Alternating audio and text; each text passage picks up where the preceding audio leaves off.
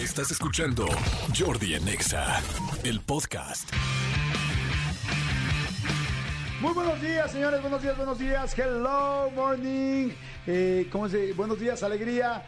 Jueves 27 de octubre, jueves 27. Espero que estén muy, muy bien. Saludos a toda la gente, toda la República Mexicana, toda la gente del DF, toda la gente del Estado de México, gente de Estados Unidos. Buenos días. Seguramente será una hora distinta a la que es aquí, pero el corazón está en el mismo lugar. No me importa si lo tienen pintado de rojo con blanco y azul y con estrellas blancas, o si lo tienen pintado de rojo, blanco y verde. Lo importante es que estén aquí, que estén aquí y eso me da muchísimo gusto. Señores, este, fíjense que un 27 de octubre, como hoy, Cristóbal Colón descubre la isla de Cuba. La isla de Cuba, que este, que bueno, mucha gente no lo sabía, pero sí efectivamente fue poquitos días después del 12 de octubre que fue cuando descubrió eh, América, ¿no? Entonces, este, la verdad es que está padre saberlo. Eh, va a estar muy padre el programa As Always, o sea, hace como siempre, vamos a tener regalos, voy a tener boletos de concierto, les voy a pedir que marquen por favor el WhatsApp 5584 11 1407 y se manifiesten y me digan qué onda, qué tienen, qué que les late y este y así lo vamos a hacer. Y, eh, o sea, ¿qué tienen? Me refiero, ¿estás bien? ¿Estás mal? ¿Estás contentón? ¿Estás contentón? ¿Estás este, molestón? ¿Estás molestona? ¿Anda culeca usted? ¿Anda culeca? ¿Anda enojada? ¿Andas triste? ¿Andas enojón? ¿Andas poniendo el cuerno? Cuéntame, cuéntame, chinga, para eso somos amigos. 5584 11 1407 Y señores, arrancamos con el programa. Manolito Fernández, buenos días, amigo, ¿cómo estás? Bien, amigo, contento de verte, saludarte. Este, hay un, hoy eh, se conmemora un día muy peculiar de algo que puede ser nuestro mejor amigo o nuestro peor enemigo. Hoy es el Día Internacional del Corrector, del corrector de Textos. Sí, es cierto, tienes toda la razón. Del corrector de textos, amigo. O sea, ¿te puede salvar la vida?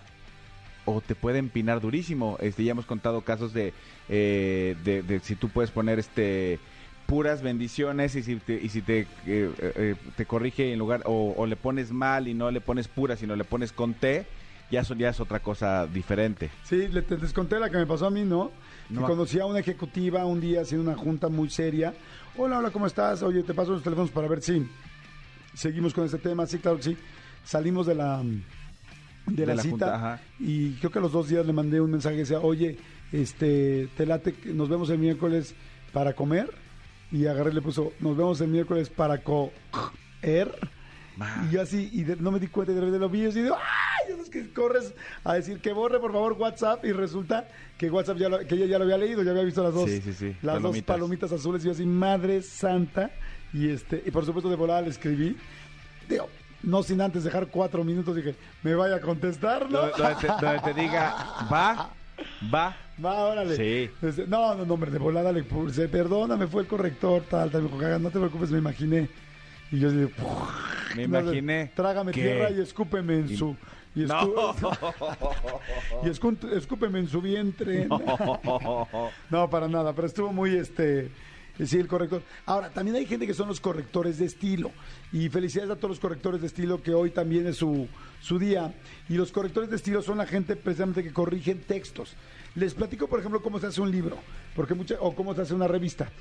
Normalmente el, autor escribes un, tu artículo o tú como escritor o autor escribes tu, eh, tu libro y entonces lo mandas lo revisa primero un editor que diga si me gustó, si me gusta el contenido, no me gusta, esto no funciona, está flojo aquí o lo que sea, y después lo mandan con un corrector de estilo ya cuando lo aprobaron.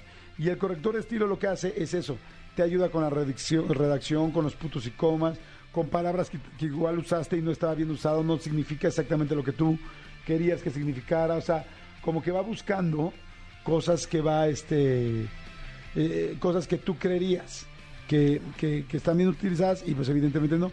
Y les voy a contar una historia que me pasó con los cuboles. Cuando hicimos los libros de Cubole, lo más importante era tratar de mantener el, el, pues, modo, el, idioma del cual estaba haciéndolo yo, porque la verdad es que ahí Gaby no era su onda. O sea, el libro de, de Cubole para hombres y Cubole para mujeres lo escribimos Gaby y yo.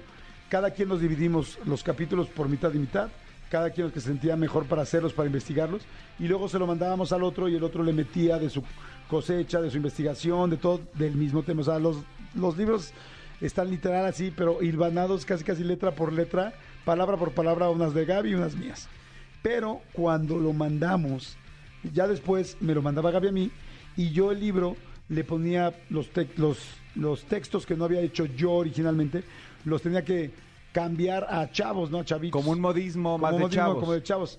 Bueno, se los mandamos al corrector de estilo ya cuando acabamos el libro, que estábamos así de, ya, ya no podemos con este libro, de ya llevamos mucho tiempo haciéndolo, se lo mandamos y el corrector del estilo, hace cuenta que yo le ponía, eh, si tú haces esto te va a dar mil gusto este, lograrlo.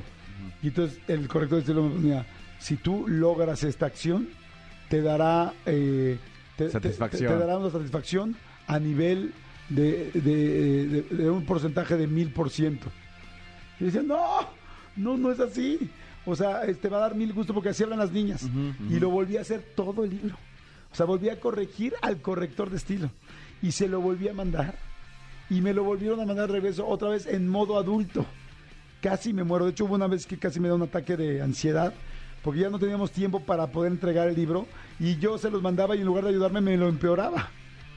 Hasta que la última vez hablé con la editorial y dije, a ver, si no me ayudan y consiguen a una persona que respete cómo estoy escribiendo, o sea, que se fije nada más en las comas, en los acentos, pero que Pero no me que cambie. que entienda, ajá. Porque eso es el éxito de este libro, que, que esté escrito como escriben los chavos. Sí, y que ojo, ¿eh? La chamba de ¿Cómo estos, de estos correctores de estilo también está súper heavy, pues porque básicamente se tienen que refinar todo el, el- el artículo, el texto, el Todo el libro, libro. Y, este, y revisar así con ojo súper crítico que no esté ahí de un error de dedo. Sí, porque al final, cuando la gente dice, ay, en este libro hay una coma, o está esta palabra mal, o aquí se les fue una A, una O, es culpa del, del corrector de estilo. Sí, sí, sí, sí. sí Entonces sí, está sí. bien cañón. Y está bien difícil porque te empiezas ya a, um, A a embotar. embotar. O sea, ya de repente ya leíste tanto que ya se te van. Total que bueno, ya ahí le llamaron a César, que es mi gran editor, y él me respetó todo como estaba, nada más corrigió eso, ¿no? Esto es redacción o esto tal, porque a mí me cuesta mucho trabajo la redacción. Y ahí lo amé, y de ahí en adelante, los seis libros que he hecho, los seis los ha corregido él. Ok. O sea, ya no Ya acepto, no acepto a ningún otro editor porque, corrector de estilo, porque pues él sabe cómo escribo y cómo hablo, porque yo de alguna manera escribo como hablo, ¿estás de acuerdo? Exactamente, sí, de eso se trata de Si le pones, si conoces un chavo en el antro, que no te pongan, si conoces a un, a un joven en un club nocturno, pues no. Exactamente, exactamente, eso era. Pero bueno, señores, hoy también es día del gato negro. Sí, señores, no son los, este, había un grupo que se llamaba Los Gatos, ¿no? Los gatos, los, los- ah, no, los del monte. Hay uno, Los Ángeles Negros, Los Ángeles Negros, no, no los, son los Rebel Cats, los Rebel Cat. Ándale, sí, como que por ahí se me fue. Los gatos. los, los Gatos un- es un grupo de rockabilly. Este. Ay, hablando de grupos de rockabilly y de cosas chistosas, no sé si les ha tocado a la gente que vive en la Ciudad de México o Estado de México o que han pasado por aquí, que yendo hacia Toluca hay un bar o restaurante muy famoso que se llama Kiss. Que- que es como un cilindro. Sí, es como un cilindro y dice Kiss arriba y el lugar se llama Kiss como el grupo Kiss y está en la cara de los cuates de Kiss. Ok. Porque pues, se ve que el dueño ama Kiss ¿Sobre la autopista? sobre la autopista. Sí. Y este es muy famoso porque pues, es de los, pues, llama mucho la atención porque volteas a ver el Kiss y es un restaurante, pero literal es un bar pues chiquito, o sea, un bar, restaurante bar chico. No sé, nunca me he parado, pero lo veo por fuera y cabrán, pues no sé, 80 personas sentadas, ¿no? 100 máximo. Bueno, pues ¿cómo ves que el dueño del restaurante de Kiss les mandó una solicitud a los de Kiss que van a venir ahora a un concierto a México para que hagan su after hour en, el, en su lugar que se llama Kiss? En el Kiss. Y parece que ya le dijeron que sí. Está chidísimo, ¿no? Es- espero que el concierto no vaya a ser acá en la Arena Ciudad de México una cosa así que les quede lejísimo, sino el after van a llegar este the day after the show, ¿no? Van a llegar un día después. Exactamente, pero está, Wow. Está- Pero me gusta cuando una persona es arrojada, ¿estás de acuerdo? Que dice, güey, ¿por qué no? ¿Qué pierdo? El no ya lo tengo. Vamos por el sí. De todos modos, hasta el día de hoy no han venido nunca. Pues, ¿qué, qué, qué es lo peor que puede pasar? Que ni siquiera me contesten, que ni siquiera me pelen. Igual voy a ir al concierto, ¿no? O sea, creo que creo que es- está increíble. O sea, eh, que, no, que no tengas barreras. Exacto. O sea, absolutamente todo se puede. Pero además lo que me encantó es que yo creo que, ¿cómo lo habrán visto los de Kiss? El asunto es que, imagínate qué padre para los de Kiss, para Paul Stanley y este hombre... ah, Simmons. Para Gene Simmons. Este, que de El de repente... los colchones. El de los colchones. y este y el amigo de Mario este, Besares, ¿no? Este, es que no, Paul Stanley tiene exactamente el mismo nombre que Paul Stanley, nuestro conductor, Ajá. pero no tiene nada que ver, Exacto. más que el nombre. Bueno, el asunto es que, imagínate qué chingón que de repente alguien te escriba y te diga, oye, puedes venir a mi bar tal, mi bar se llama Kiss, así, vean las fotos, vean tal, así le puse por honor a ustedes, y tiene 17 años el lugar. Sí te da, sí te mueve tu corazoncito rockero, ¿no? Sí, pero tú para pensar cuánta gente o cuántos lugares llamados Kiss hay a nivel mundial. Sí, seguramente debe Y, y, y y y la grandeza de un grupo como Kiss radica en que en, en lugar de, de- O sea, le dijeron va, en lugar de decirle te voy a demandar por usar el nombre. Claro. ¿No? Oye, a ver, ponle re- eh, Kiss Restaurants para, para ver si salen varios, varios que se llamen Kiss. Pero sí en inglés, para, porque aquí en México no creo que haya muchos más que este. Además, aquí en México sí tienes que registrar el nombre. Entonces, como restaurante, pues digo, sí le puedes poner. Ahora, ya, la- ya echarte. Ahora sí que soplarte el logo y soplarte también este, las caras de, de los. de Kiss ellos. Lounge se llama el que tú estás diciendo. Ajá, ah, Kiss Lounge, sí es cierto. Kiss Lounge. Carretera Toluca, México, kilómetro 45.5. Eh, Grupo. ¿Habrá más? Pues- ¿Habrá? ¿No habrá? ¿Existirá? My Kiss Story Museum, que está en... En lugar de History, dice es Kiss Story. Kiss Story Museum. Está en Toluca. ¿Ah, sí? Sí, Ha de ser de este mismo cuate. pues a lo mejor. O sea, qué casualidad que él está en la, en- o sea, que está en la carretera de Toluca y hay un museo de Kiss en Toluca.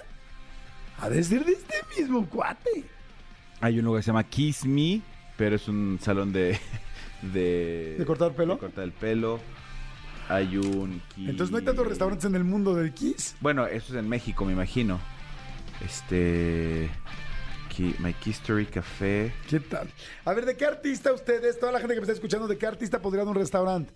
Si tuvieras que poner un restaurante de un artista, ¿de quién lo pondrías? Piénsenlo, díganlo, mándenlo en WhatsApp, por favor. Jordi en Exa. Y como se los dije, esa voz que ya escucharon melodiosa, mi querido Hugo Corona, pelis para la banda, amigo, ¿cómo estás? Muy bien, ¿y tú? Espero que la Bien. gente no esté harto después de tantas crónicas del terror que van diario, pero hoy, hoy jueves, evidentemente se tenía que platicar de estrenos. Se tenía que platicar de estreno exactamente, no, no, no, no platicar de la final. Este, digo, digo, ya voy a aventar mi, mi, mi comentario, pero no se te hace como que.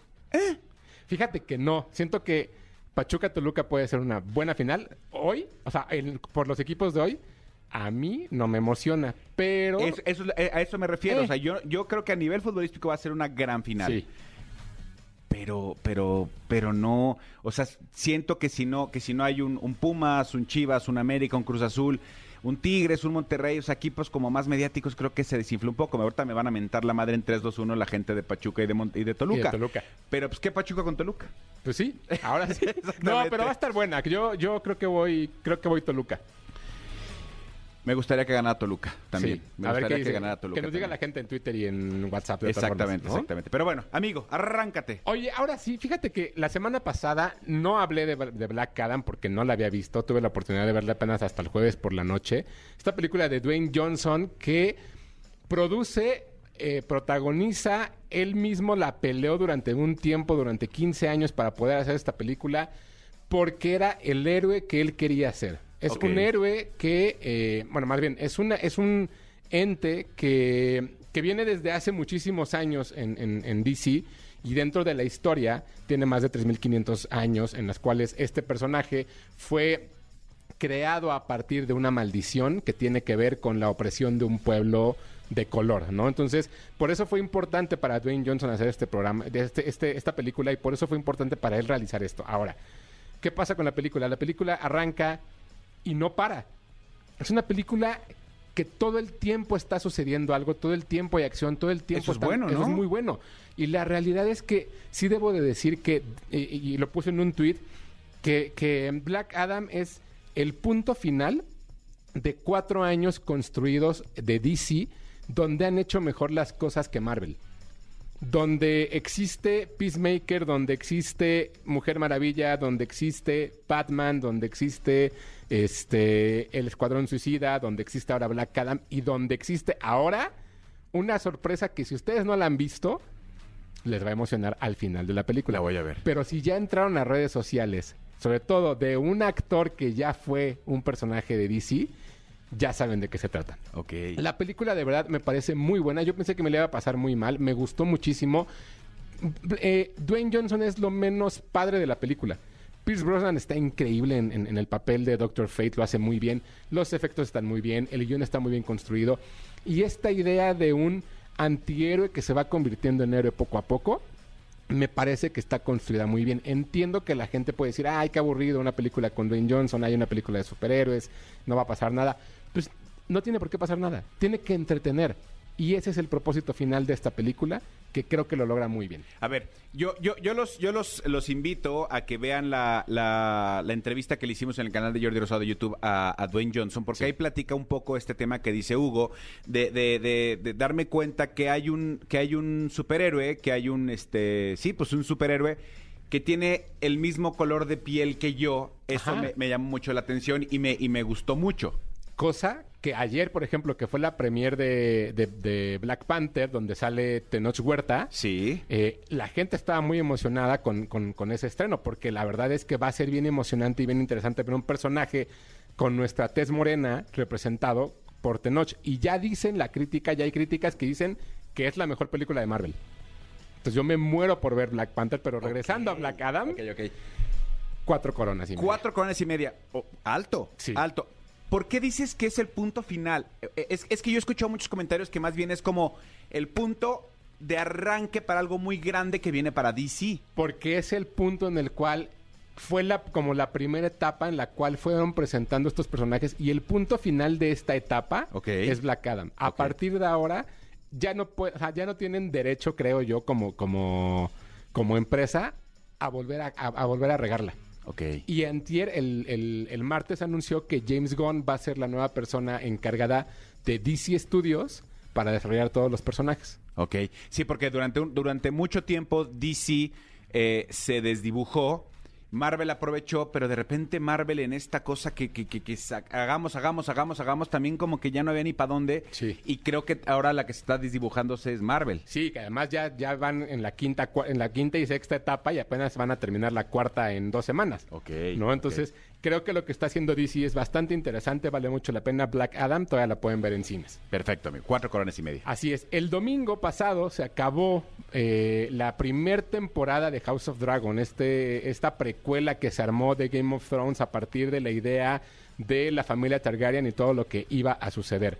Hablamos de ella cuando se estrenaron los primeros dos capítulos, dijimos que cinco coronas sin lugar a dudas. Si yo pudiera, el día de hoy le daba 40 coronas a esta primer temporada. No se puede dar 40, Hugo. Eh, Es que las reglas no las puedes poner y luego romperlas, Hugo. O sea, ya sé que no se puede, pero ¿Qué vas a decir? qué gran temporada. Es como si dijeras que odias la Fórmula 1 y luego al día siguiente dices que no, que siempre sí la quieres. que quiero ir al que quiero ir que me den boletos. Chale. No, pues no. No, la verdad es que House of Dragon lo que está bastante interesante es cómo fueron construyendo esta idea de cómo la familia es lo que se va deconstruyendo y cómo se va destruyendo a partir de las traiciones que tienen. Es una telenovela. Ok. Número uno es una telenovela. House Ok. of Dragon es una telenovela. Número dos, está súper bien hecha. Número tres, la mitad de los capítulos son fotografiados por un fotógrafo mexicano.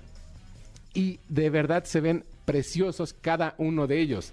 Y todo lo que van haciendo y todo lo que lograron construir a partir de las actuaciones, del guion, de cómo fueron revelando cosas que, en, digamos, en el futuro van a afectar en- a- ya en la serie de Game of Thrones, es bien interesante. Mucha gente se está quejando del final, tienen muchas comparaciones, yo soy uno de ellos porque parece de pronto este cómo entrenar a tu dragón, pero está tan bien hecha y tan bien construida que no importa. Creo que de verdad es una de las creo que puede ser al ladito de Stranger Things y de otra que vamos a platicar ahorita, las series del año. Qué o sea, fuerte declaración. De verdad está muy bien construida. HBO Max, cinco coronas. ¿La puedo ver con mi hijo? Eh, Tiene 14. es, ah, más o menos. Ok. O sea, hay un par de escenas ahí como incómodas de sexo. La violencia no es tan gráfica en algunos momentos. Y sobre todo es, creo que es más política que violencia. Ok. Pero yo diría que si le interesa, que le dé. O sea, a lo mejor lo va a perder. A lo Sí. mejor, o sea, no le va, va a decir, eh, no, no. pero, pero a lo mejor puede ser el inicio de una gran relación que tengan tu hijo y Game of Thrones. Ok, ok, ok, está bueno. Perfecto, cinco coronas. Cinco Y coronas. Cinco coronas, entre paréntesis, 40. 40, exacto. Ok. Oye, hay una, hay una serie de documentales que salen en Netflix que se llaman Untold o Al Descubierto. Son eh, episodios que tienen que ver con el deporte de acuerdo a diferentes cosas que no son necesariamente partidos o lo que sea. Hablamos en algún momento de esta pelea de los, de los pistones de Detroit que tuvieron con los Pacers en la NBA. Hablamos también de un documental en el cual vemos cómo es que funciona el hockey eh, y las mafias detrás de ellos. Y se estrenó un capítulo bastante interesante que se llama La novia que nunca existió. Si ustedes son nacidos del fútbol americano, a lo mejor el nombre de Manti Tío les suena. Fue una persona que eh, hawaiana, que, de, de descendencia hawaiana, que fue uno de los grandes eh, precursores, digamos, del fútbol americano colegial hace unos años. Esta persona que era defensivo tuvo una temporada perfecta. Y resulta que justo antes de jugar uno de los tazones de, de colegiales, recibe la noticia de que su abuela murió. Y el mismo día recibe la noticia de que su novia murió. Ay, güey. Entonces, todo esto se convirtió en una cosa mediática y una cosa en la cual los medios lo fueron apoyando para que fuera el jugador del año, ya se perfilaba a ser una de las grandes superestrellas de la NFL, cuando de pronto se dan cuenta que la novia no existe. ¿Era mentira? Mm, es parte del chiste del documental descubrir qué fue lo que pasó. Entonces, el caso está muy bien construido, el documental es muy entretenido de ver, pero sobre todo es muy revelador, muy revelador a la manera en la cual las redes sociales nos pueden jugar luego malas pasadas. Y luego cómo la gente puede tomar ciertas cosas y ciertas, ciertas dificultades de tu vida para hacerte daño sin que te, sin que te des cuenta. Ok, ya la quiero ver. Está muy bueno. La verdad son dos capítulos de una hora quince más o menos. E- es, para, para que sepan un poco. Eh, este, este, esta serie de documentales es producida por, por The, Tribu- The- The Tribunes. eh, no, ¿cómo se llama? Ah, es un, es un blog que hace Jared, eh, Jared Jeter. Jared Jeter. Derek de- Jeter. Derek Jeter de, de los Yankees. Que hace que los mismos atletas escriban en ese blog. Entonces, este blog pro- eh, produce estos documentales y la realidad es que son muy buenos. Este en particular, de miedo. Tres coronas y media. O sea, de miedo. De miedo todo. Todo el caso. Todo el caso es de miedo. Fíjate, ya, me- iba muy bien de que ya lo quería ver. Y ya cuando dijiste de miedo. No, no, no, de, no de miedo de... Ah, ya de- te de- entendí, sí, ¿sabes? sí, pero de, de- de, güey, no puede suceder eso. No, exacto. Untold, ok.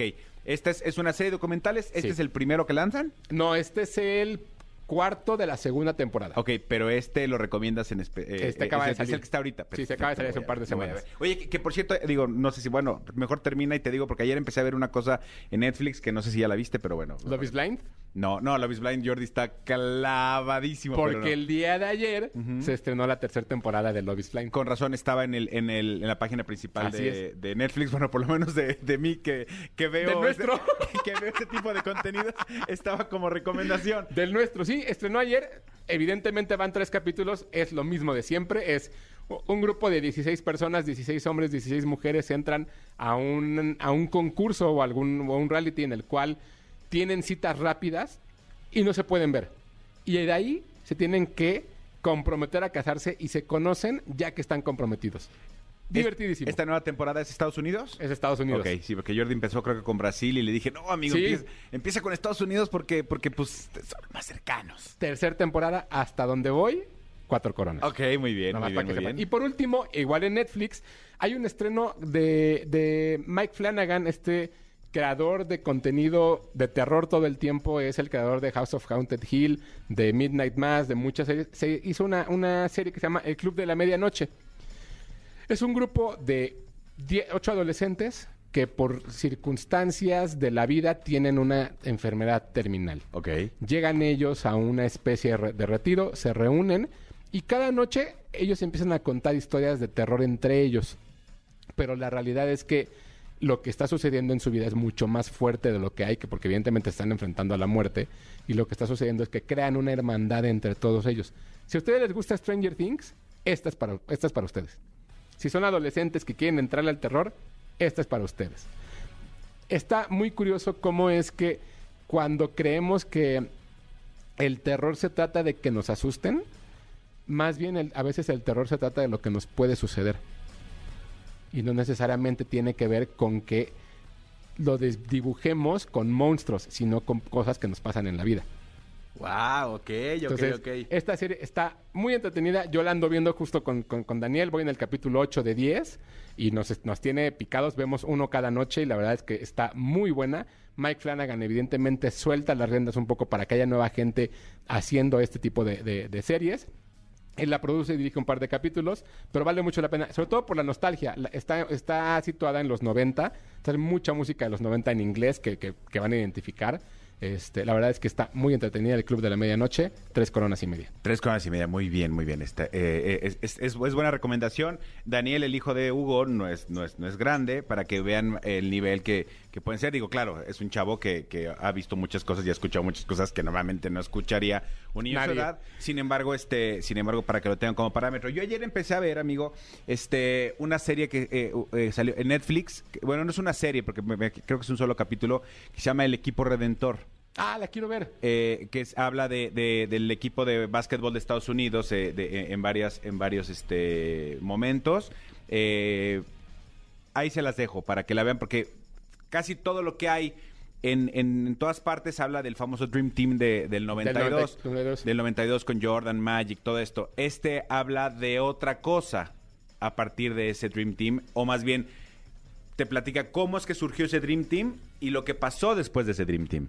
Entonces, este, la próxima semana que, que lo acabe de ver, eh, se las platico aquí, pero, pero si, la- si les gusta el, el básquetbol y les gusta el básquetbol norteamericano, el Dream Team, la NBA, el equipo Redentor está, está muy buena y está en Netflix, Así es. para que se arranquen a verlo. Amigo, te, te dije que iba a suceder, te dije que iba Pues a suceder. sí, obvio. Me- Aquí Marco. Marco Zárate me pone en Twitter. A ver, Manolo, el hecho de que tus águilas no estén en la final no desdibuja la misma. Uno, no son mis águilas. Yo le voy al Atlante y ayer ganó 2-1. Sí. Ayer le ganó 2-1 en partido de ida a los mineros de Zacatecas. Yo le voy al Guadalajara, aún así vi la serie de Toluca América, que fue un par de partidos. Fueron bu- buenos Fueron juegos. muy buenos, muy Sí, buenos. Yo lo que yo lo que creo es que no que no es un eh, no es una final tan mediática y tan sonada. O sea, os digo, no sé, llámenme tonto. Como la, Tonto. la serie la serie Tonto. mundial que empieza mañana, digo, qué perros o a mis Yankees los barrieron 4-0. Pues tampoco me llama tanto la atención. Pero bueno, esto, esto es pelis para la banda. eh, enfoquémonos en lo que vamos. Amigo Hugo, ¿dónde te encuentra la gente? ¿Dónde te escribe? ¿Dónde te, te- te recomienda cosas? En Twitter me siguen como arroba tushai, 2SHY, Hugo Corona en Instagram y Hugo Corona Tushai en TikTok. Cualquier cosa por allá les contesto y de todas formas seguimos con las colonitas. Nos faltan tres, así que pendientes. Jordi en Exa. Oigan, pues estoy, ya saben que a mí me fascina que venga al programa gente exitosa, gente que nos eh, inspira, gente que pues que nos hace ver que sí se puede, que sí se puede, porque es como mucho la, tona- la tonalidad de este programa, es mucho la dinámica. Y bueno, pues ella, eh, ¿qué les puedo decir? Es la única mexicana y es la primera latinoamericana que ha ganado los tres premios más importantes de la danza a nivel internacional. O sea, ninguna latinoamericana, ni, mexicana, evidentemente, ha ganado esos tres premios. El primero es, a ver si lo digo bien, el Prix Benoit de la Danse, no sé si está bien. Este, eh, que bueno, es muy importante. Este se lo dan a mujeres y hombres, me imagino que ambos se los dan a mujeres y hombres. El otro es el Alma de la Danza de Rusia, que bueno, es una de las pocas bailarinas fuera de Rusia que ha recibido este reconocimiento y el Festival Dance Open en San Petersburgo. Este, ella actualmente es la primera bailarina, eh, bailarina creo que se dice, del, Stat, del Stats, Stats Ballet de Berlín, que es una de las 10 compañías más importantes eh, del mundo. Pero además de todo esto, eh, me encanta porque es mexicana. ¿Y por qué digo que es mexicana? Nada más con gran orgullo. No solo porque pues, nos da orgullo siempre que sea del país, sino porque tampoco creo que vivamos en un país donde el principal eh, arte del país o el principal espectáculo del país sea la danza y sea la danza clásica y sea el ballet. Claro que existe, pero no lo puedes comparar con Viena o con otros lugares en Europa donde pues es como su pozole de nuestro 15 de septiembre. Señores, Elisa Carrillo, ¿cómo estás Elisa? Hola, qué gusto estar aquí con ustedes, de verdad. Ah, Mucha qué alegría. padre. Ahorita que entraste a, a la cabina, primero, bueno, pues por todo lo que ya estoy conociendo de tu carrera, pues te admiro muchísimo. Gracias. Pero además entraste y vi tu cuerpo, es un cuerpo tan estilizado, tan especial. eh, es un cuerpo diferente. Me imagino que muy, muy, muy, muy, muy trabajado desde muchos años. ¿Cómo estás, Elisa? Pues muy bien, muy contenta de, de estar aquí, de estar aquí con ustedes, muy emocionada de, de volver siempre a México. Y pues como tú dices, sí son muchos años que estoy eh, dedicada al ballet, a esto que amo tanto. Eh, la danza me ha cambiado mucho la vida, me siento muy feliz y también muy honrada de poder pisar escenarios, de representar a mi país en muchas partes del mundo y de poder ahora volver a mi país, de presentarme y justamente también es algo que les quiero compartir. Oye, está, está padrísimo. ¿Dónde vives, Elisa? En Berlín. Vives en Berlín. Sí. Wow. Tu esposo también es este. ¿Cómo se dice? Baila- bailarín. Bailarín también, sí, Bailarín. justamente, los dos. Oye, eh, ¿cómo te sientes tú de tener esta cantidad de reconocimientos eh, a nivel internacional? Y me pregunto si, si lo sabe México, o sea, si todo México, yo no, no, no, que todo México, pero es algo que la gente sabe, conoce, vas, te presentas en Berlín, en Viena, en tal, en lugares en Europa, seguramente en Asia, en lugares internacionales. La gente dice, wow, es Elisa Carrillo, o, no saben, o no lo saben tanto. Bueno, creo que en los últimos años ha cambiado todo eso. Hay gente que ahora sabe de mi carrera, ¿no? Creo que es algo, una, una labor que se tiene que hacer. Y no, no solo hablo de mi carrera personalmente, sino en general eh, lo que es danza clásica es algo que está tomando cada vez más importancia. Sí hay mucha gente que sabe de esto, hay gente que tampoco conoce tanto el mundo de la danza y es una de las misiones que yo tengo, promover la danza porque es algo muy importante y creo que en nuestro país nos hace falta apoyo, ¿no? Toda la parte cultural, eh, toda la parte que la gente más que nada, más que apoyo es que la gente conozca y sepa lo bello que es, que, que es el mundo de las artes. Entonces, eh, sí ha cambiado mucho en los últimos años, hay un gran público que me acompaña y Pero solo mexicanos, o sea, me refiero también a los, a los internacionales que de repente digan, wow, Elisa Carrillo, mexicana, o sea, es... Sí, eh, sí llama mucho la atención. De hecho, eh, para todo lo que yo hago en Europa, yo represento, claro, a la- a- al ballet de Berlín, pero también eh, represento a México. Y es algo que sí ha llamado mucho la atención, ¿no? Porque todo el mundo ve en México tantas cosas, pero el ballet no es algo que les ha llamado tanta la atención sí, como parte no- de México. Como Sí. que no es icónico del Sí, país, ¿no? Justamente. Y eso es algo que a mí me da mucho orgullo saber que pueda tener esa oportunidad de no llevar la noticia de, que soy de México y que no solo admiren el país por lo que lo que tenemos, sino también que sepan que hay danza en el país y que hay, ¿no? Y que vemos artistas que estamos dedicados a la danza clásica también. Oye, eso me, me encanta. Ahora te iba a preguntar, ¿en qué nivel estamos eh, a nivel internacional? Porque los mexicanos, la verdad es que somos muy buenos, yo, yo diría que casi en todo, ¿no? Lo que ves que a veces, como dices tu falta de apoyo, trabajo, tal, simplemente lo podemos ver en las Olimpiadas, en fin. Pero, por ejemplo, este, ¿en qué nivel estamos? Porque vino, tuve hace unas semanas aquí a Isaac Hernández. Entonces ahora tengo a Elisa Carrillo. Y resulta que son dos mega bailarines mexicanos que la están rompiendo en el mundo de una manera impresionante. Entonces de repente digo, ¿cómo nos ven así como de, como el box, ¿no? Así como de, oye, no, pues sí, evidentemente en Europa, tal, pero los mexicanos son muy queridos. O sea, sí tenemos una representación últimamente en esto. Bueno, sí, evidentemente la tenemos, pero ¿cómo nos ven? O, nos ven, o, o los ven a una Elisa Carrillo como un garbanzo de la libra, o a un Isaac también como un, wow, es algo extraño. Eh, justamente en estos últimos años, eh, de hecho, hay muchos mexicanos ya afuera eh, que empiezan a entrar tanto a escuelas eh, importantes en el mundo de la danza y algunos también que ya empiezan a entrar en las compañías. Entonces, poco a poco somos más los que estamos fuera y creo que sí es algo que el mundo, bueno, a la gente del mundo de la danza les ha llamado la atención y cada vez que yo hablo con la gente, ¿no? Porque, claro, hay más concursos de niños y empieza a ver, ¿no? Como que la mirada hacia México, eh, empiezan a darse cuenta que hay mucho talento en México. Y sí Ok. lo hay, sí hay mucho talento y es una cuestión de descubrir el talento y apoyar al talento. ¿Cuál es el país número uno de danza clásica? Bueno, no puedo decir que el número uno porque hay muchos realmente, ¿no? Pero bueno, Francia, Rusia, ¿no? Alemania, Inglaterra, Estados Unidos también tiene grandes compañías. Realmente en Europa hay grandes compañías, pero tú tienes, ¿no? Tanto en Alemania hay muchas compañías de ballet, bueno, tienes la Ópera de Berlín, ¿no? El Ballet Estatal de Berlín, eh, tienes la Ópera de París, tienes el Royal Ballet en Londres, en muchos países, pero digamos que eh, tanto eso como en Rusia, el Bolshoi, el Teatro Mariinsky, en Estados Unidos el New York City Ballet, el American Ballet Theatre, o sea, hay grandes compañías eh, y creo que es muy importante que cada vez no Eh, se den más cuenta de, de todo lo que tenemos aquí de talento en nuestro país. Oye, ahorita vamos a platicar, me, me encanta oírte hablar porque aprendo mucho, es de algo que no sé, eh, no, no sé, sé, sé muy poco, entonces me encantaría aprender y tener más cultura en este aspecto. Eh, eh, Elisa va a traer un evento, bueno, viene un evento que se llama Gala Elisa y Amigos, que evidentemente, pues bueno, donde la protagonista es Elisa y, donde además, eh, pues está esta obra, pieza, es que te digo que no sé bien cómo se que es Bolero. ¿Cómo es? Es, es una ¿cómo se dice? Pieza, obra. Eh, una o- coreografía, una, una obra de danza puede ser. Eh, sí, justamente el próximo 30 de octubre estaré presentándome en el Auditorio Nacional junto con grandes estrellas del ballet internacional. Eh, por eso la, llama, la gala se llama Elisa y Amigos. ¿Por qué? Porque vengo con grandes amigos de las grandes compañías del mundo. Y bueno, cada uno de ellos va a presentar alguna de sus eh, de los duetos eh, que son gran reconocidos por esos duetos, desde lo más clásico hasta las cosas más contemporáneas.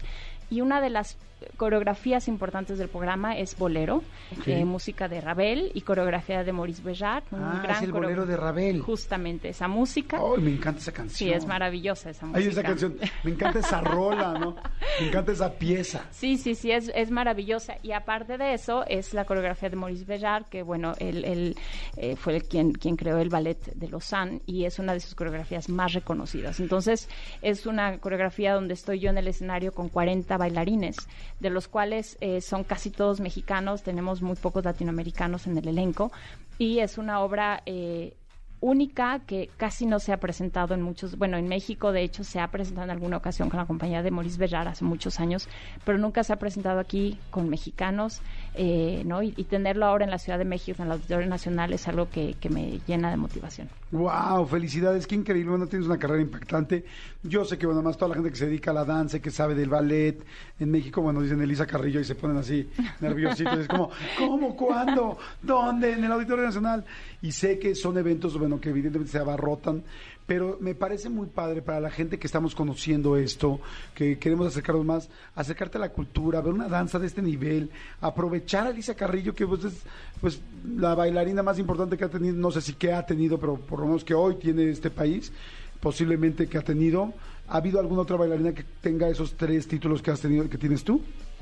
No, la verdad es que me siento muy honrada y bueno, para mí creo que es algo que, que me alegra mucho y que y que estoy agradecida por todas las oportunidades que he tenido, pero además eh, que son cosas que jamás me imaginé que iban a pasar, ¿no? Eran, yo soñé cosas, pero nunca me imaginé tanto reconocimiento. Entonces yo de verdad que deseo que, que en el futuro haya muchas mujeres mexicanas que logren hacer una carrera eh, importante también, ¿no? Eh, no solo para ellas, para, para nuestro país, porque tenemos mucho talento y me da gusto saber que, que haciendo lo que amo tanto pueda también representar a mi, a mi país. Y por eso yo invito a las personas que quieran acompañarnos a que se den cuenta que, que es algo bello la danza, que, que la descubran. Yo sé que es un mundo, como tú lo dices, no tan conocido, pero es algo que realmente te puede cambiar la vida. Entonces, que nos acompañen, que además de que hay diferentes estilos de danza, diferentes músicas, ¿no? De gra- grandes compositores, entonces... sí, pues dices que va a haber como muchos clásicos, Sí, ¿no? justamente, O desde sea, clásicos hasta nuevas coreografías, ¿no? De coreógrafos eh, contemporáneos que ahora empiezan a hacer grandes cosas. Entonces, es una manera de, de descubrir la danza diferente, de no, no solo el- la, la danza clásica que uno conoce más, sino que realmente descubrir un mundo distinto y que estoy segura se lo van a pasar increíble. Oye, yo voy a ir, me, me encanta, y sabes qué? que me encanta lo que estás diciendo, claro, descubrir, yo les platico, no sé, hace poco estuve viviendo un cierto tiempo en Cincinnati, y de repente, a mí de chico me llevaban mucho a la ópera, mi mamá, pero no al ballet. Entonces de repente dije, quiero ver ballet. O sea, y entonces estaba en Cincinnati solo viviendo, entonces estuve viendo, viendo, y no, que va a haber una función de ballet tal. Bueno, llegué, la música, las bailarinas, me puse, o sea, pero es que fíjense, de alguien que no conoce de este tema, me puse a llorar a la mitad de la función. Después en México, no me acuerdo si vino el Bolshoi o Kirov o cuál fue, este, llevé a mis hijos, que mis hijos nunca en la vida habían ido al ballet y los llevé al Auditorio Nacional y me decían, pero papá, ¿por qué tal? tal?". Al- mis hijos tendrían, no sé, como nueve y once años. De- a los cinco minutos que empezó eh, la función, mis hijos estaban con la boca abierta. Es tanto arte, eh, la música, los bailarines, eh, la escenografía, que bueno, generalmente es más sencilla, pero es tanta sensibilidad que es imposible que no la sientas, aunque no la conozcas y no la hayas visto nunca. Entonces yo los quiero invitar a que vayan, a que si nunca has llevado a tus hijos los lleves, a que si nunca, olvídate de tus hijos, si tú nunca has ido, tienes 30, 40, 50, 60 años, te quieres ir con una amiga, con un amigo, velo.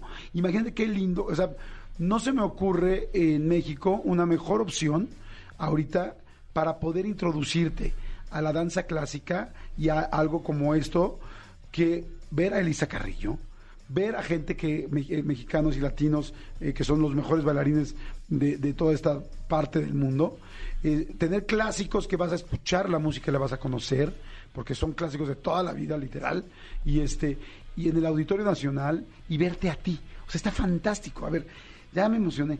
Esto es entonces el 30 de octubre. 30 de octubre en el Auditorio Nacional a las 6 de la tarde. ya lo sí, quiero. justamente, domingo a las 6 de la tarde y los boletos ya están a la venta en las taquillas del Auditorio Nacional, en Ticketmaster y los vamos a estar esperando. Y que se apuren, porque esas cosas se acaban muy rápido, porque saben que, que la gente que es fan es muy fan. O sea, la gente que sigue. Entonces, nada más de escuelas de danza de aquí en México, se va a llenar el 70% así. ¡crack! ¿No? Entonces, apúrense para poder tener una porción así. Y sí, la cultura, pues se tiene que ir enseñando, sintiendo y viviendo. O sea, no es, no tienes que ir a una clase de historia del arte este, para aprenderlo y saberlo. O sea, es Sí. vívelo. O sea, no le tengas miedo, al contrario. Y yo creo que de esta manera, como tú lo haces, pues está muy amigable, muy cercano para que cualquier persona lo pueda.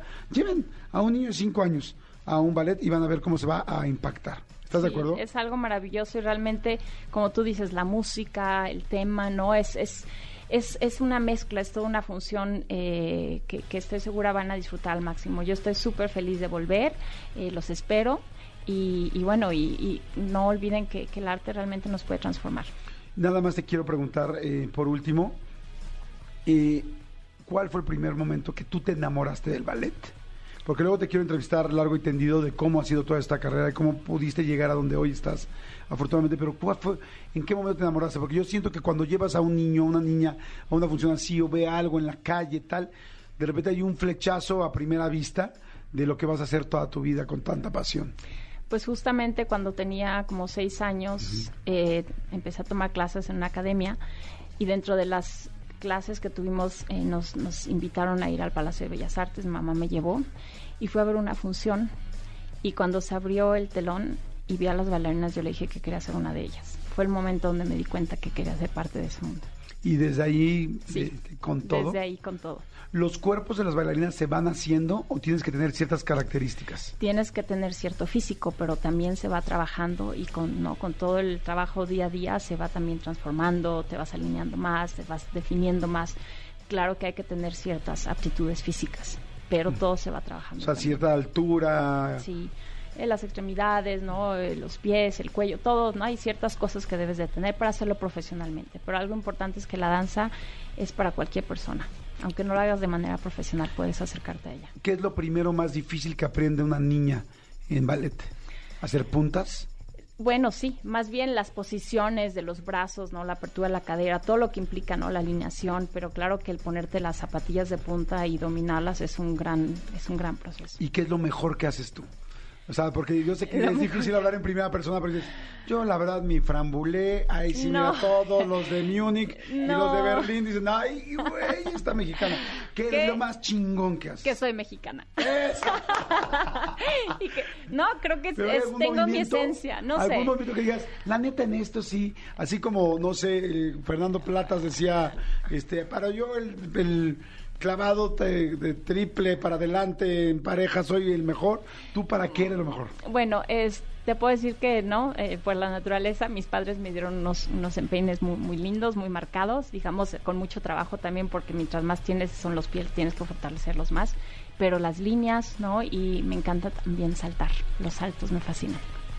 ¿Hay alguna edición así que diga Saltos Elisa Carrillo? No. Ahí te doy, ahí te doy idea para tus redes Para mis sociales. redes sociales, saltos. Saltos, o sea, te encantan los Me saltos. encantan los ¿Hay un saltos, salto en específico que te fascine? Ah, entre la C. ¿Cómo se escribe? Entre la C.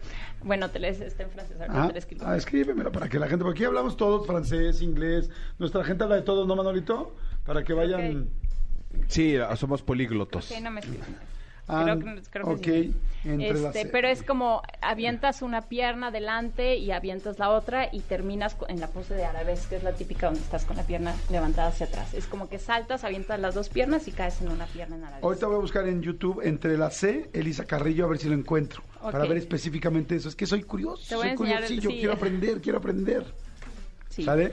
Muchas Órale. gracias. Gracias, corazón. Muchas gracias. Un placer. Señores, Elisa Carrillo, la mejor bailarina de toda la historia eh, mexicana de danza clásica. ¿Lo dije bien?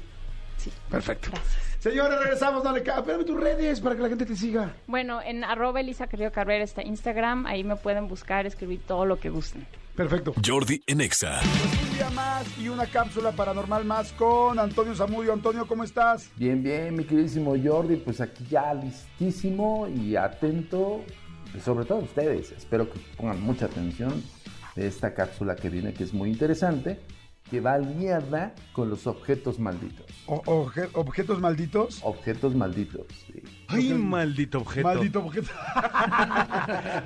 Señores, vámonos con la cápsula de los malditos objetos. Vámonos. Misterios paranormales. En Jordi en Exa.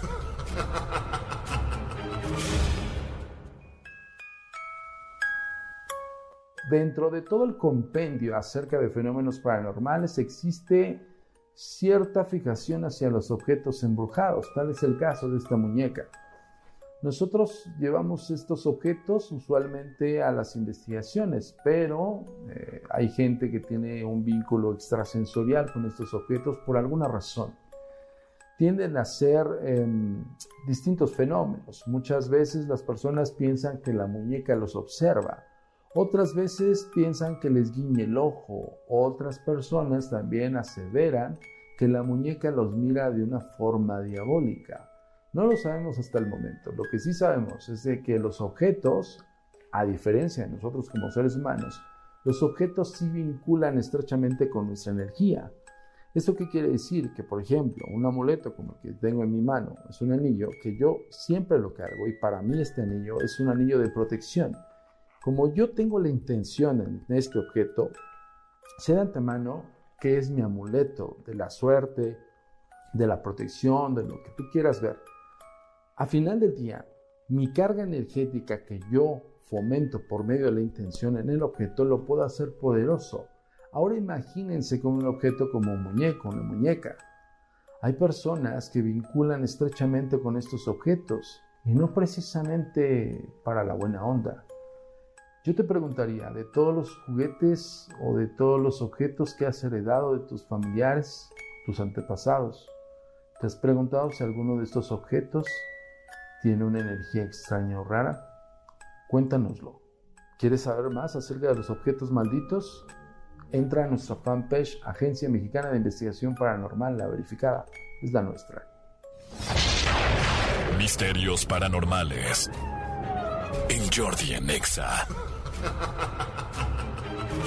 ¿Cómo la viste, Manolito? Maldita. Maldita. Maldita. Gracias, mi querido Toño. Buena cápsula el día de hoy también. Este, ¿Cuáles son tus redes y todo para que la gente te pueda seguir? Gracias, mi queridísimo Jordi. Recordarles la invitación extensa a todos para que estemos el 28 de octubre alistados en la noche a ver quién se atreva a ver el estreno mundial de Mi Encuentro con el Mal en la plataforma Netflix, la serie documental de su servidor y de la Agencia Mexicana de Investigación Paranormal. Muchas gracias. Gracias, Toño. Muchas gracias. Jordi en Exa. Oigan, seguimos con Felipe Ángeles, que todos los días está desmenuzando un signo y hoy le toca a Escorpión.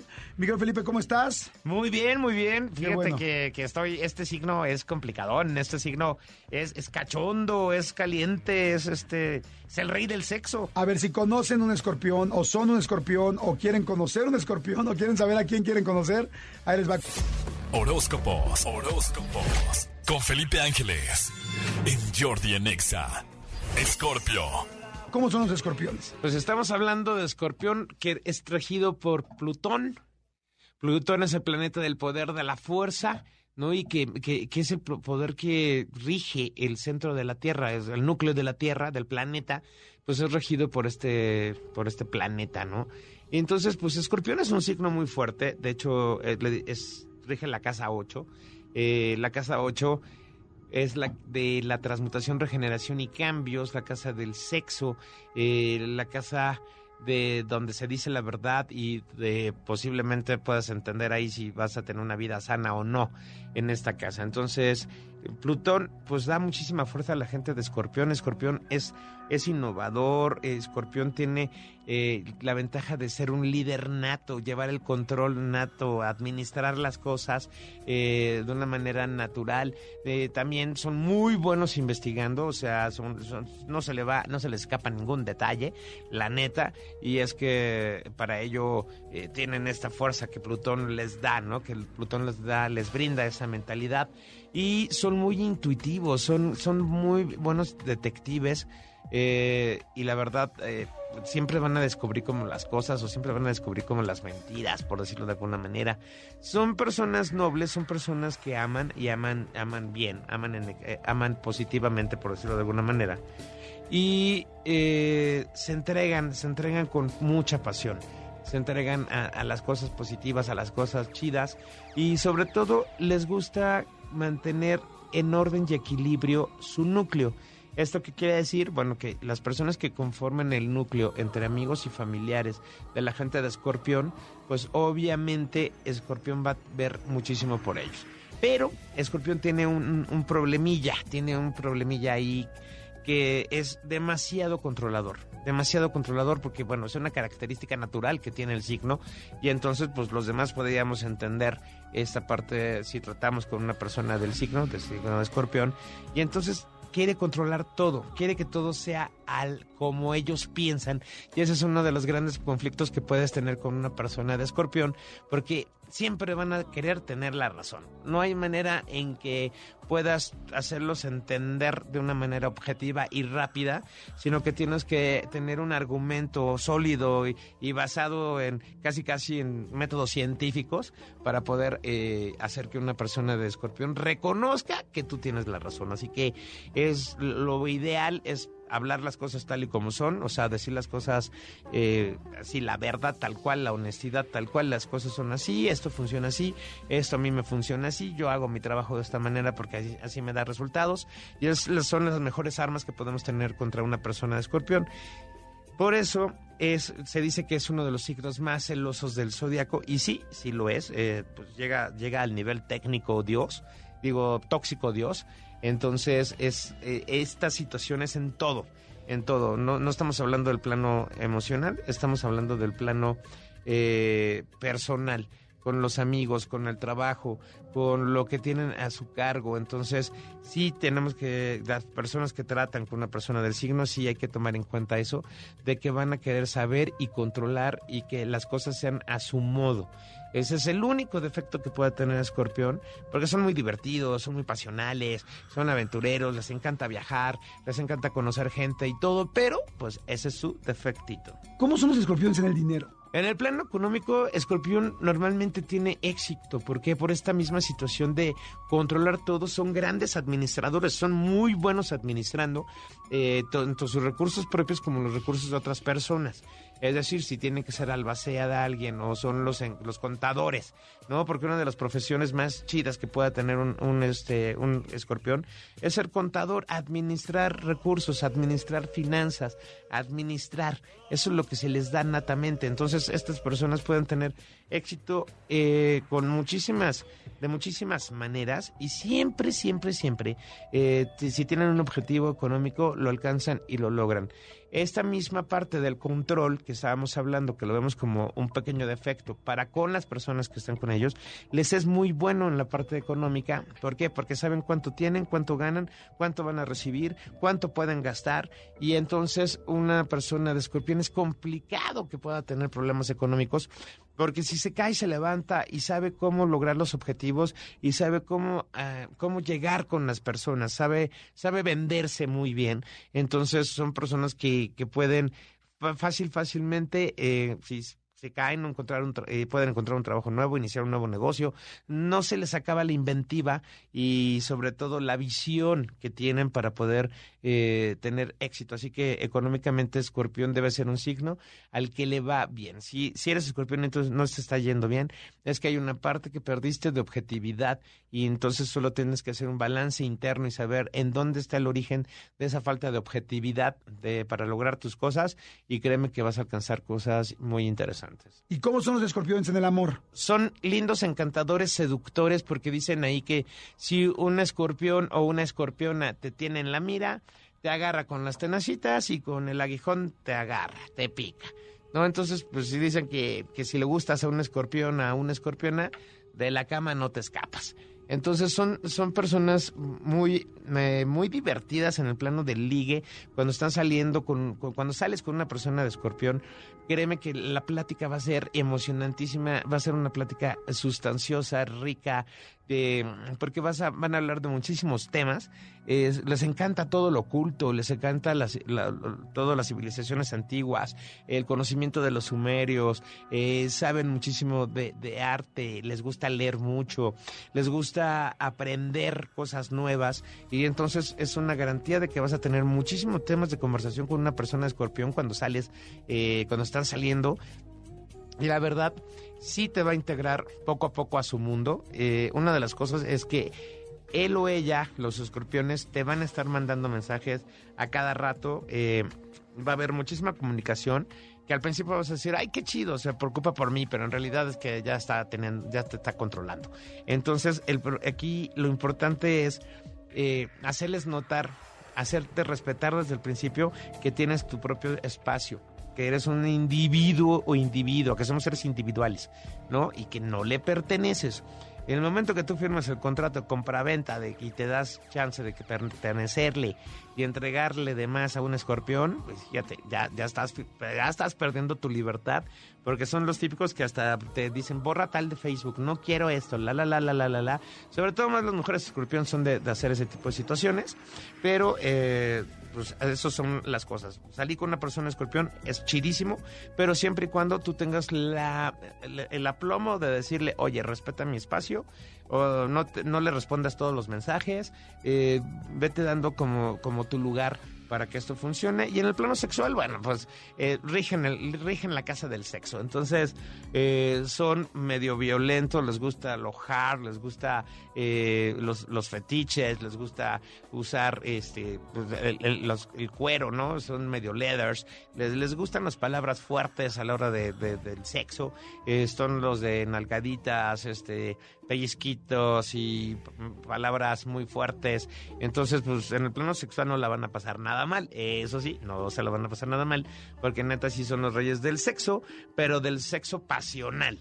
Eh, Tauro es el rey del, del sexo emocional, bueno, sensual, y Escorpión es el rey del, de- del sexo pasional, así carnal, así de pasarla bien y de repetirlo toda la noche. Esos son los escorpiones. ¿Con quién son compatibles los escorpiones? Es compatible con Tauro. Son, son, son, son complementos, son lo que le falta a Escorpión eh, de tacto lo tiene Tauro.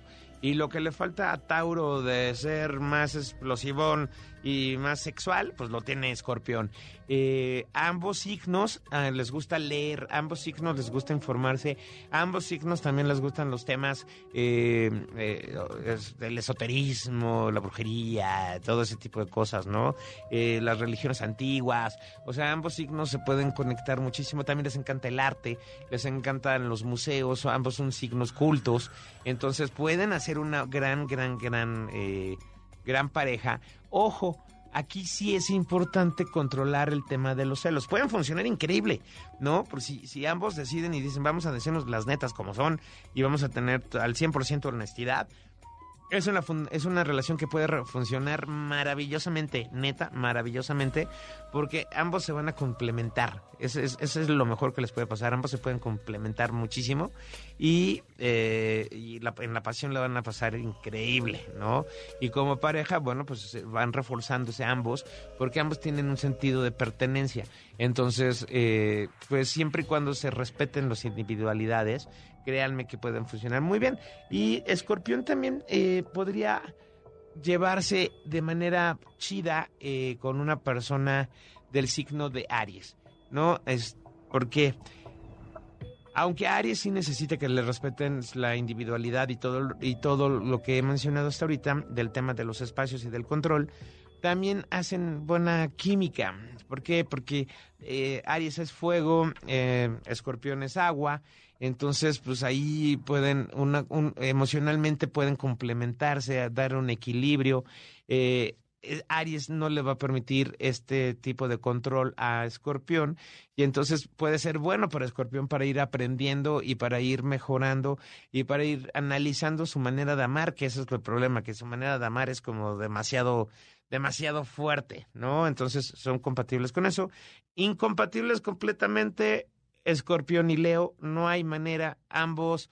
Eh, Leo es un signo que brilla por sí solo porque está regido por el sol, como lo hemos explicado, y entonces necesita presumir, necesita vivir y necesita todo para él, es una presa, es un trofeo, y entonces Escorpión todo es control, todo es administración, todo es mío, entonces va a haber demasiados choques de eh, hablando de manera natural, de manera nata, como dice, como he dicho, hay eh, ascendentes, entonces bueno, pues eh, no recomiendo, no va a funcionar una relación entre entre ambos entre ambos signos, la neta. Y bueno, Escorpión con Capricornio tampoco va a funcionar, va a haber demasiadas peleas. ¿Por qué? Porque ambos signos son los signos más necios del zodiaco y entonces ambos van a querer tener la razón y entonces pues ahí viene el desastre, viene el caos. En juntarse, ¿no? O sea, como amigos tal vez podría funcionar, pero como pareja, pues va a ser muy complicado que ambos quieran tener la razón y entonces se van a enojar, van a haber discusiones y todo el rollo. Y la neta, pues no, no, no se los recomiendo. Amigo, buenísimo, me quedó muy claro todo lo escorpionado. Este, tus redes sociales, ¿a dónde te seguimos? Desde luego es arroba Felipe Ángeles TV en todas las redes sociales y el número de contacto es 56 23 76 9405. Perfecto, mañana vamos con Sagitario. Mañana vamos con Ay, Sagitario. mira, mi hija es Sagitario. Perfecto. Sale, vale. Jordi en Exa. Seguimos, señores, en este jueves y como todos los días de estas dos semanas está aquí Huguito Corona para platicarnos de las coronitas del terror, o sea, películas que te recomienda para que hoy te hagas del 2 O que abraces a alguien. o que abraces a alguien Sí. gritando ¡ah! Ya si se hacen los dos al mismo tiempo ya, Ya, también, ya no es otra cosa. Pero bueno. ¿Cómo vas, amigo? ¿Todo bien? Muy bien, todo muy bien. Ya habíamos platicado de una británica, de una argentina, de una española esta semana. Vamos a hablar de una americana que de verdad sí es de las últimas películas que me causó tensión estar viendo. Es una de las películas que sin lugar a dudas me parece que eh, hicieron que, les- que el director Scott Derrickson después lograra hacer Doctor Strange y después lograra hacer ah, la de este año que es el, el teléfono negro. Se llama Siniestro. Siniestro. Siniestro está en Prime Video, es con Ethan Hawke y es la recomendación de hoy. Coronitas de terror. A ver, platícanos un poquito de Siniestro. Eh, Scott Derrickson es uno de esos directores que le encanta, le encanta hacer películas de terror, las disfruta. Ya vimos también que de pronto cuando hizo la primera película de Doctor Strange es un gran director que puede manejar diferentes misterios y diferentes situaciones. Pero Siniestro es esa película que en la cual sí dijo, no me importa, probablemente sea la única película que voy a hacer y voy a meter un susto a toda la gente que la ve. Eh, Ethan Hawke es el padre de familia de un de un pequeño suburbio en el cual llegan a una casa nueva y empiezan a revisar y empiezan a ver unas cintas eh, que se encuentran en la casa, unas cintas de, de, de 8 milímetros, las cuales poco a poco empiezan a cobrar vida y eso evidentemente tiene un misterio, tiene una cosa impresionante por ahí. Creo que si ustedes tienen familia y tienen niños pequeños sobre todo, creo que puede ser una película que los, los asuste, los traume, pero está muy bien construida. Scott Derrickson, que este año ya habíamos platicado justo de Black Phone, entonces esta es la película, la recomendación del día de hoy. Coronitas de terror. Ok, amigo. eh, ¿Es de tus favoritas? No es de mis favoritas, sin embargo sí creo que es de las películas que marca muy bien el nuevo terror o el terror de los 2000. Me parece que este terror psicológico es muy bueno. Esta, te voy a ser muy honesto, no la veas. Hoy puedes O sea, saltarte la de clase. fuerte está. Hoy te puedes saltar la clase sin problema, pero para que la notes y ya después a ver si te quieres animar para el martes o miércoles del 2027, vemos si la ves. Ahí vemos. Va. Oye, clase de coronitas del terror me está gustando. ¿Tus redes, amigo? Me siguen en arroba tushai en Twitter y Hugo Corona en Instagram para cualquier duda o pregunta. Jordi en Exa. Pues bueno, estamos llegando al final de este programa, pero no sin antes. Fíjense que el fin de semana estaba en una reunión y me hablaron mucho de la relación que Adal Ramones y yo teníamos. constantemente la gente me sigue preguntando sobre cómo nos llevamos, si nos llevamos y no, nos seguimos llevando bien. Ya no somos tan cercanos como lo éramos antes, este, pero nos llevamos muy bien. Yo vacilo con él, él vacila conmigo, nos divertimos y todo. Me, me refiero a vacilar que si nos preguntan algo, pues decimos algo chistoso o tal, pero si ustedes quieren saber realmente lo que pasó entre nosotros y a escuchar la carrera de Adal Ramones, que es una carrera impresionante, que escuchen la entrevista que tenemos aquí, ¿no? Es una entrevista increíble porque no se los puede decir Jordi, pero yo se los puedo decir. Tenemos a dos personas frente a cámara que se sinceraron y se abrieron de capa. Ahí van a entender un poco por qué este distanciamiento del que habla Jordi. Distanciamiento físico, porque obviamente de, eh, de corazón se siguen llevando. Escuchen un fragmento y ahorita regresando les platico algo que ustedes no saben. Órale, venga. Compañeros de trabajo, productores Y compadres. y compadres. Y compadres. ¿No? Ya no somos, este, ya, ya no somos, bueno, compadres. ¿Y qué sí. tal la gente que decía, es que ellos andan? ¿Te acuerdas, Ah, amigo? sí, Ah, traía- había, había un qué bueno rollo. que sacas Había eso. un rollo. Mira, Porque espérate. estoy sacando una por una carta que nunca me mandaste, ¿no? Se daban sus llegues, tú y Ada y tal. Sus lleguesotes. Sus lleguesotes y tal. Y eso, pues, digo, es chistoso, ¿no? Pero, o sea, digo, es chistoso. Nunca, no, nunca nos molestó. La verdad, No, nunca. Nunca nos prendió porque yo me hubiera prendido si hubieran dicho, en la madre, compadre, alguien nos vio. No, o sea, ¿qué pedo? ¿No? Pero no. Jamás fue, una, jamás No, fue un punto de no, no preocupación, fue- eso más bien era de risa y tan tan, pero Fue una broma colegial de Exactamente. gente. no. Lo que decía yo es que nos llevábamos muy bien como parejas, nos llevábamos muy bien, éramos muy amigos, este, y luego mucha gente nos ha preguntado, ¿se, se distanciaron, se pelearon? Ahorita les vamos a explicar Pelea- la situación. pelea no. Pelear no. O sea, Pele- pelea no hubo. nunca estuvimos Nunca peleados. hubo una pelea. Sí estuvimos muy, distancia- muy distanciados. Yo estuve muy sentido y muy enojado. No, no sé si Adal también ahorita nos lo dirá. Pero sí estuvimos, hemos estado muy Enojado, no, no no. solamente estuvimos distanciados, hemos estado todavía distanciados. En realidad, nos hemos ido acercando poco a poco, pero sí la amistad tan seria que teníamos, la dejamos de tener. ¿Quieres empezar tú? Empiezo yo, les platicamos la Con de tus cartas, amigo, yo tengo. No, no, no, tú dime, No, cabrón, aquí- o sea, es más, no, pues es si más, vas a armar deja- un pedo, dime, no, ahorita si va. vas a armar el pedo, amigo, No. bajo estas y tomo estas otras. No, no, Nunca hemos platicado realmente no, qué nunca pasó. hemos platicado. Una vez platicamos en un restaurante, amigo, pero tú tenías una teoría y yo tenía otra. Tu teoría se la me- de la leche, cabrón. vaya. No, no, no, no. Tu teoría se me hacía un poquito truqueada, tu teoría. Pero te, te la oí con todo respeto y te dije, no, amigo, por ahí no va. Pero, pero yo te escucho, amigo. Según tú, ¿por qué nos distanciamos? ¿Por qué nos distanciamos, amigo? Porque al final de cuentas, eh, creo yo que, que, que yo como amigo, no voy a meter a mi expareja, yo como amigo te apoyé más a ti en tu momento de separación que en lugar de apoyar a los dos. Sí. O sea, sí quise que los dos, que los dos estuvieran bien, pero al ver que no se podía, te apoyé más a ti. Creo que fue un error, amigo.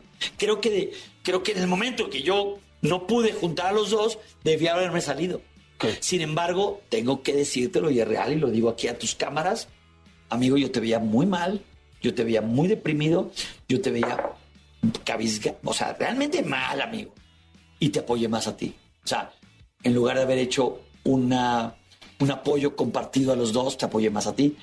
Cuando tú decides que es momento de regresar y arreglar las cosas, quedo yo como el tercero en discordia, porque al final de cuentas te apoyé más a ti. O sea, no apoyé no, a los dos, te apoyé Claro. más a ti. Y pero pero creo entonces- que, creo que ahí estuvo el error, amigo. Y yo te voy a decir qué fue lo ¿Y que tú me cuando, vol- perdón, ¿y tú cuando volviste, amigo? Cuando tú lo volviste a arreglar, ya no tenía yo cabida ahí.